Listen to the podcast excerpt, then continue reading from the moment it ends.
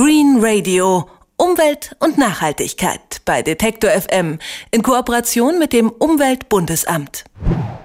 Als vor einigen Jahren die ersten 3D-Drucker auf den Markt kamen, war die technikbegeisterte Welt ganz aufgeregt. Man konnte Löffel oder Eierbecher oder Ersatzteile für irgendwelche Geräte per Knopfdruck bequem zu Hause herstellen.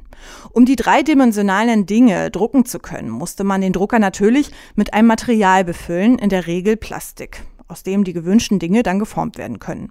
Dieses Füllmaterial ist recht kostspielig und macht natürlich Müll.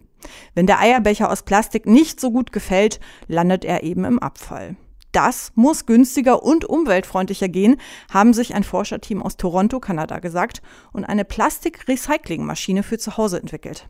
Juliane Neubauer hat sich mit diesem Gerät befasst und erklärt mir jetzt genau, wie das Ganze funktionieren soll und wie dieser Protocycler den Geldbeutel und die Umwelt schonen soll. Hallo Juliane. Hallo Mai. Wie muss man sich denn diese kleine Plastik-Recycling-Maschine vorstellen? Wie läuft der Recycling-Prozess denn genau ab? Erzähl mal. Also der Prozess läuft im Grunde in zwei Schritten ab. Zuerst wird das Plastik von einem kleinen Häcksler in kleine Stücke zerlegt. Das dauert bei einer PET-Flasche zum Beispiel nur ein paar Sekunden, sagt Denon Ostermann, der einer der Entwickler ist. Im zweiten Schritt werden diese kleinen Stückchen dann zu einer Art Plastikfaden zusammengeschmolzen und auf so eine Spule gewickelt. Der Protocycler stellt in zwei Stunden etwa ein Kilogramm dieses recycelten Plastikmaterials in Form eines Fadens her. Hat denn das Entwicklerteam das für eine Firma entwickelt oder wie sind die auf diese Idee gekommen, 3D-Drucker mit recyceltem Plastik zu versorgen? Äh, das Team um, um Dan Osterman kennt sich tatsächlich aus der Uni. Sie waren angehende Ingenieure und haben viel mit 3D-Druckern experimentiert, hat er mir erzählt.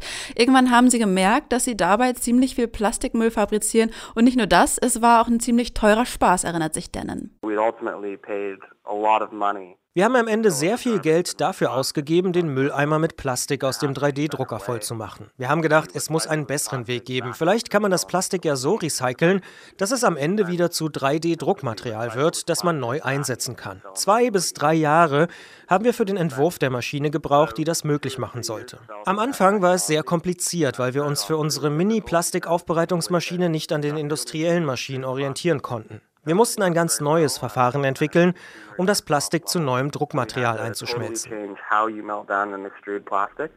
Der Protocycler kann eigentlich alle möglichen Plastikarten recyceln, von PET, das man von Plastikflaschen kennt, über Polyamide, wo zum Beispiel Zahnbürsten daraus bestehen. Ja, eigentlich die meisten gängigen Plastikarten. Und ähm, was vielleicht auch noch wichtig ist, diese Plastikfäden sind eigentlich auch für alle gängigen 3D-Drucker einsetzbar. Das klingt alles sehr sinnvoll, aber ist das Gerät denn auch schon einsatzbereit? Ja, also der Protocycler funktioniert schon so, wie er soll, sagt Danon Osterman. Es gibt Kleinigkeiten, die noch ausgebessert werden sollen oder ergänzt werden, zum Beispiel ein Timer, damit die Maschine nachts alleine arbeitet und an und ausgeht. Für wen ist das Gerät denn überhaupt interessant? Es gibt drei Gruppen, für die der Protocycler sinnvoll sein könnte, sagt Osterman. Zum einen sind es vor allem Erfinder, die neue Produkte entwickeln und viel mit 3D-Druckern rumexperimentieren, so wie er ja damals auch einer war. Ähm, dann für kleinere Unternehmen, die den Protocycler in ihren Produktionsprozess einbinden können, um Geld zu sparen und natürlich auch um die Umwelt zu schonen.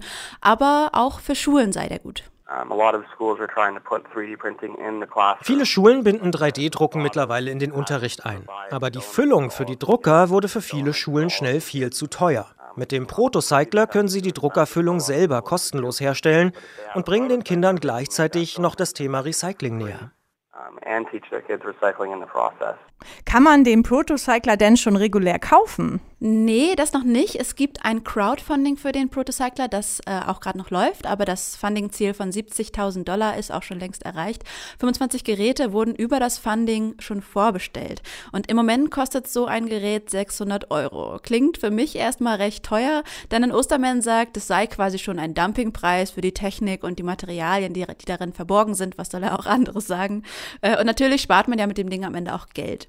Einige wurden übrigens auch nach Deutschland bestellt. Ich sag vielen Dank, äh, Juliane. Du hast uns erklärt, wie der Protocycler hilft, beim 3D-Drucken Geld zu sparen und die Umwelt zu schonen. Vielen Dank für das Gespräch. Gerne. Green Radio. Umwelt und Nachhaltigkeit bei Detektor FM in Kooperation mit dem Umweltbundesamt.